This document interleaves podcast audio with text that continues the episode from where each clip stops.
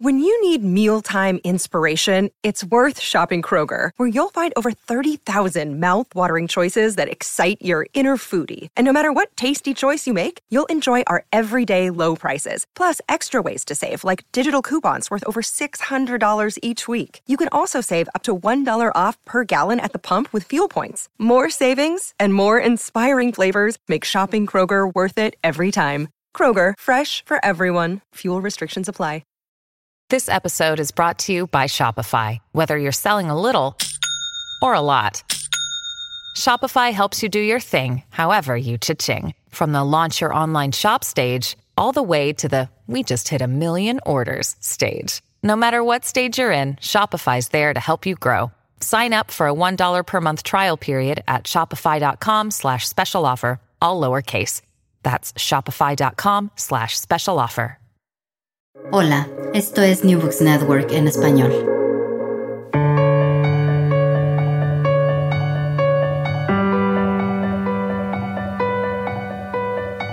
Todo comenzó ayer. Un podcast de la Asociación Española de Historia Económica.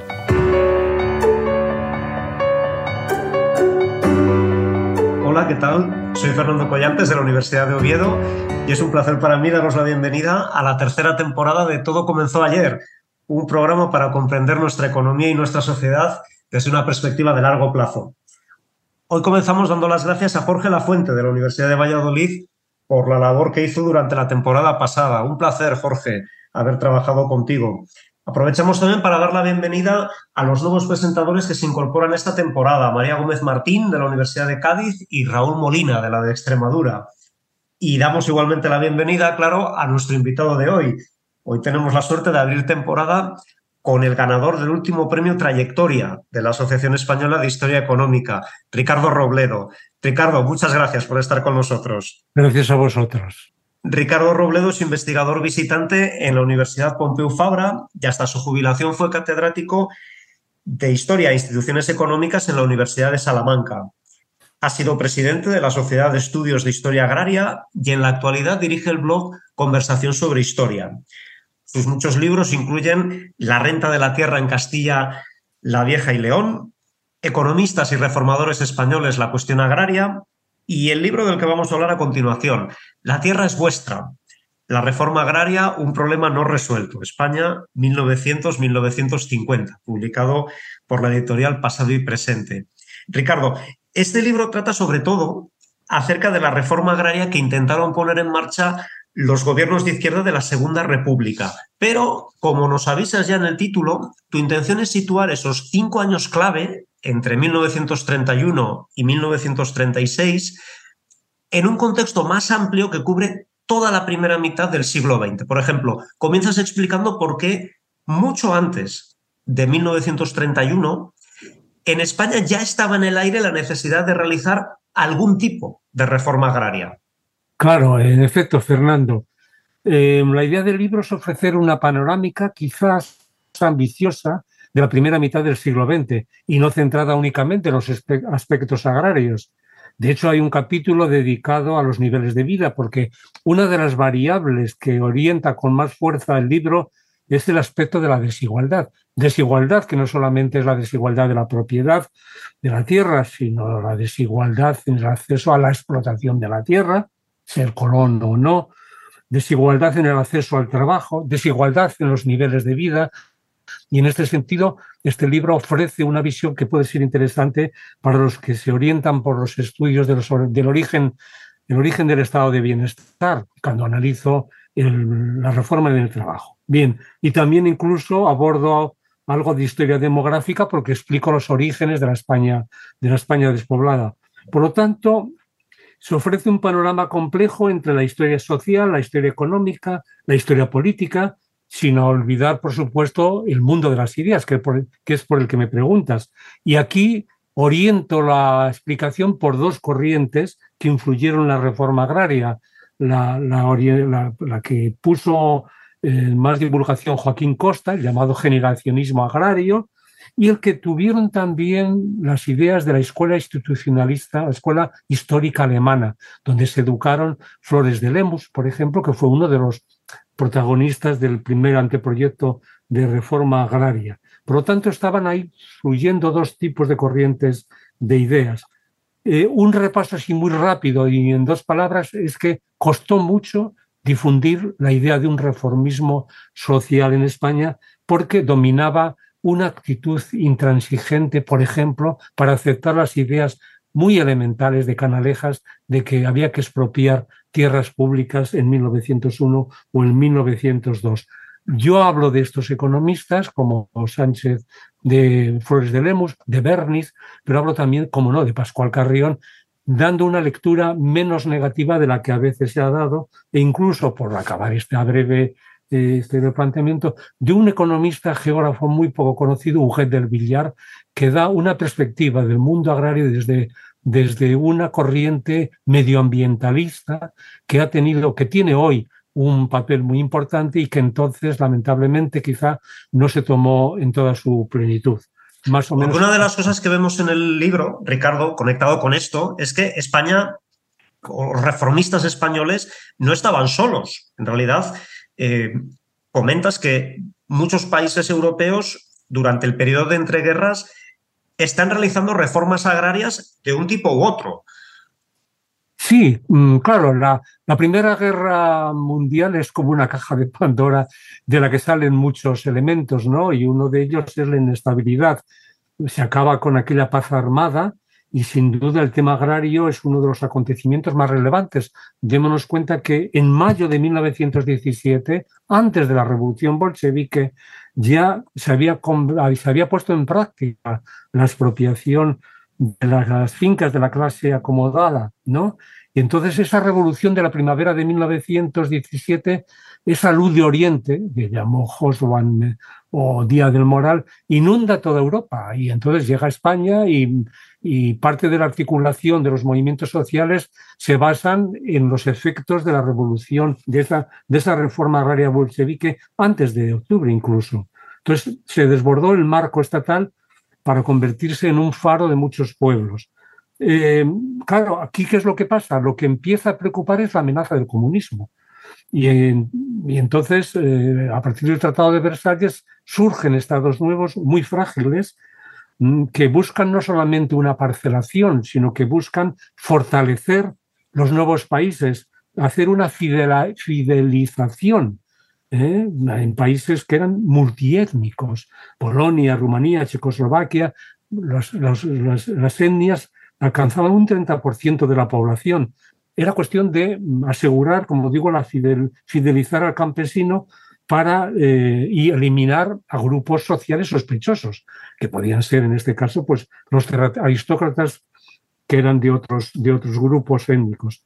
Yo aquí eh, no me olvidaría nunca de una visión de Polanyi que sigue siendo un ojo crítico para ese periodo de, de, entreguerras. Es que cuando tanto preocupaba las luchas de clases y la lucha de los trabajadores y la revolución social que era inminente, se pasó en los años 20, dice Polanyi, a una excesiva dictadura del campesinado, un agrarismo brutal porque el campesinado era entonces la única clase disponible para mantener la ley y el orden en el sentido moderno intenso de la expresión. Es decir, que uno de los efectos indirectos de las reformas agrarias fue consolidar un orden, un agrarismo eh, que tenía, que puso un dique importante a las reivindicaciones del movimiento obrero. Creo que eso es Hablemos entonces acerca de esa reforma agraria eh, de la Segunda República como proyecto. Lo primero que viene a la mente es la imagen de grandes latifundios siendo repartidos entre masas de jornaleros desposeídos. ¿Hasta qué punto es esto una buena representación de lo que intentaba conseguir la reforma agraria republicana? Sin duda es una imagen parcial. Eh, la reforma agraria republicana, eh, incluso la que se salió aprobada en septiembre del 32, eh, mm, aceptó algo más que cuántos campesinos se asentaron eh, en España, porque se asentaron muy pocos. Hasta febrero del 36, 12.000, pongamos, 15.000. Eh, eso no respondía a ninguna de las expectativas. Pero hay otro tipo de conjunto de medidas. O sea, hay una reforma formal y una reforma informal. Y además hay consecuencias indirectas de la reforma. ¿eh? Porque, por ejemplo, algo muy importante en los pueblos son los bienes comunales. Entonces, la reforma agraria supone el inicio de, de, la reivindicación de esos comunales y, de hecho, a llevar en práctica una explotación distinta de esos bienes comunales. Además, en mi libro yo analizo cómo la gran propiedad agraria tiene una base que es el despojo de los comunales. Se puede demostrar que además eso no es un efecto únicamente de la, de la desamortización de Madoz, sino que incluso cuando había ya había democracia parlamentaria en España más desarrollada, como era 1915 en adelante, ahí también sigue habiendo un tipo de apropiación de bienes comunales. ¿eh? Y por último, cambian las relaciones laborales. E, eso es brutal. Es decir, el, amo y el, y, el, obrero cambian de, de perspectivas. Y aquí una de las cosas eh, más importantes para entender la conflictividad rural es el tratamiento del orden público. Creo que es un, punto nuclear que sirve para explicar eh, muchas cosas.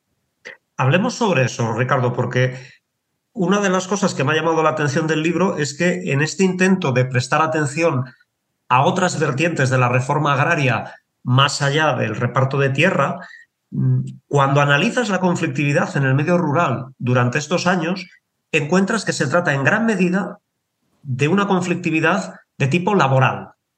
Claro, eh, yo creo que junto a la crítica que hago de Malefakis, que lo bajo del pedestal, por decirlo así, creo que esto es una aportación importante, pero que no, vamos a detallarla aquí ahora, porque ha sido una persona influyente, pero bueno, tiene sus debilidades también. Pero junto a esta visión crítica de, de, la parte más novedosa del libro y que, ha obligado a sistematizar informaciones casi siempre hemerográficas, a veces falsas, a veces no bien fundamentadas, ¿eh? es que, esto ya lo sabías, los conflictos que dominaron no fue por el factor tierra, sino por el factor trabajo, por hablar así de factores, ¿no? Y esto fue así porque el marco laboral choca con un movimiento obrero organizado que era el movimiento anarquista. Los socialistas pesaban muy poco inicialmente.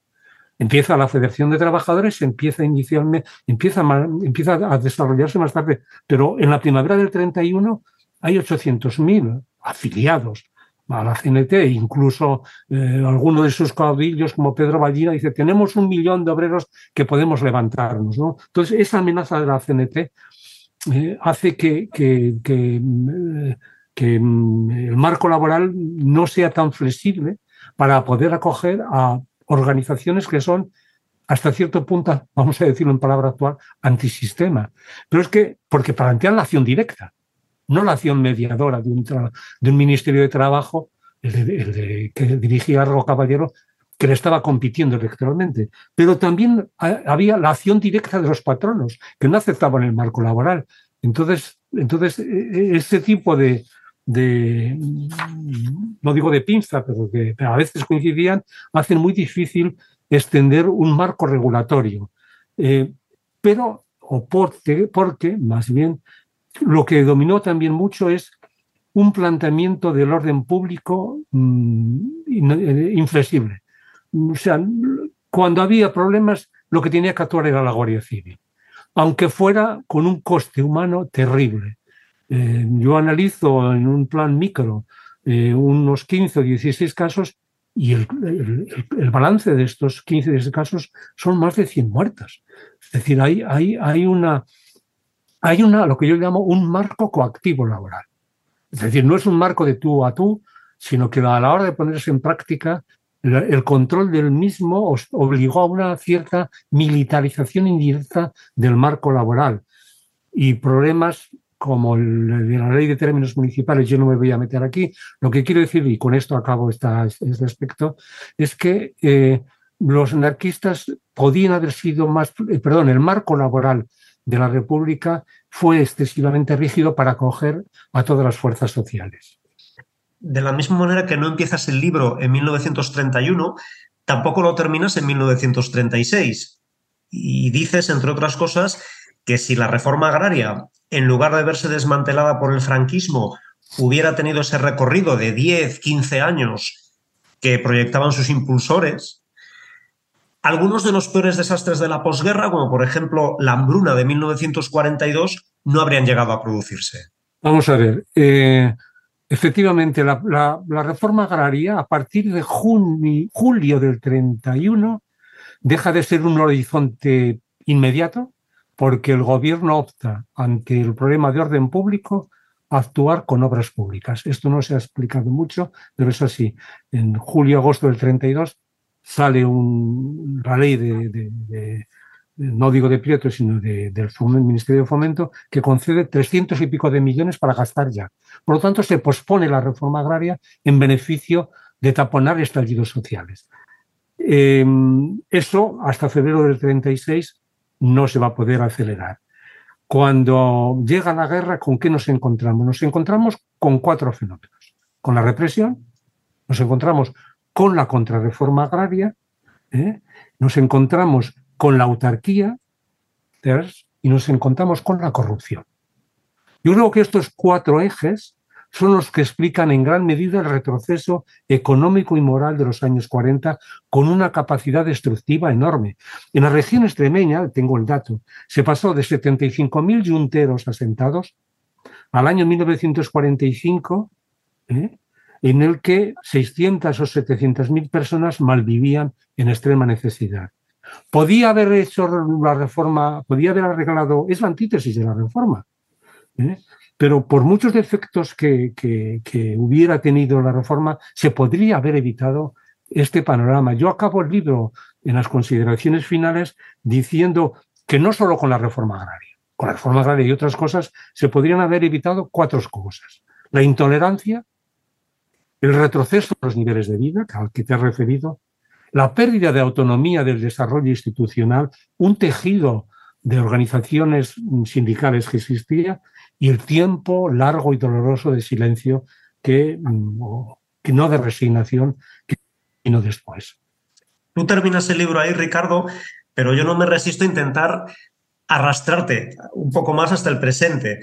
Eh, está claro que el contexto social, económico de la España de hoy no es el de aquella época, pero sí parece que estamos asistiendo a un incremento de la polarización política. ¿Qué crees que nos enseña la experiencia de la reforma agraria republicana al respecto? ¿Es posible luchar contra la desigualdad social, económica, sin abrir la caja de Pandora de la polarización? Bueno, yo creo, yo creo que sí, que es posible, es posible luchar. Cuando reflexionaba hace poco, planteaba, recordaba algunas de las cosas con las que nos educamos hace años de los cuatro grandes reformas, los cuatro grandes problemas que tenía España, el problema religioso, el problema autonomista, el problema militar y el problema agrario. Y siempre decía, afortunadamente ya han desaparecido todos y tal, ¿no? Es decir, que ya no había grandes problemas. Hombre, si de la reforma agraria mm, nos sustituimos por la, por la desigualdad, resulta que seguimos teniendo tres graves problemas incluso ahora, en la actualidad de, ahora. Es decir, tenemos el problema autonomista, tenemos el problema laicista, de alguna forma una concepción de la vida más abierta que otra, y tenemos un problema de desigualdad social. Y en este sentido, la reforma agraria enseña que para que fracasen las cosas hay que evitar que haya golpes de Estado. Y, eso, eso es lo que no evitó la República. Por una, porque yo creo que la guerra civil podía no haber llegado si no hubiera habido ese golpe militar. Entonces, el problema es que aceptemos al otro. Es decir, la legitimidad, uno de los graves problemas que tuvo la República, y no quiero hacer alusiones demasiadas al presente, es que no aceptaron la legitimidad de la República. Y cuando tú no aceptas al otro, la conflictividad latente está desde el inicio.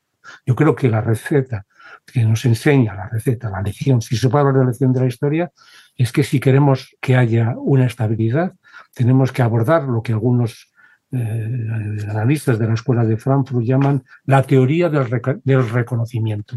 Hay que reconocer al otro, hay que dialogar y hay que conversar. Si no hacemos esto, mm, estamos creando eh, demasiadas bombas de efectos retardados. Ricardo Robledo, investigador visitante de la Universidad Pompeu Fabra y autor del libro La tierra es vuestra, la reforma agraria, un problema no resuelto. España 1900-1950, publicado por la editorial Pasado y Presente. Muchas gracias por acompañarnos en este arranque de nuestra tercera temporada. Muchas gracias a ti, Fernando, y a vosotros. Nosotros regresamos en 15 días. Hablaremos entonces con Sergio Solves y Daniel Castillo sobre la historia del modelo fiscal de las Islas Canarias, porque también en lo que a la hacienda pública se refiere, todo comenzó ayer.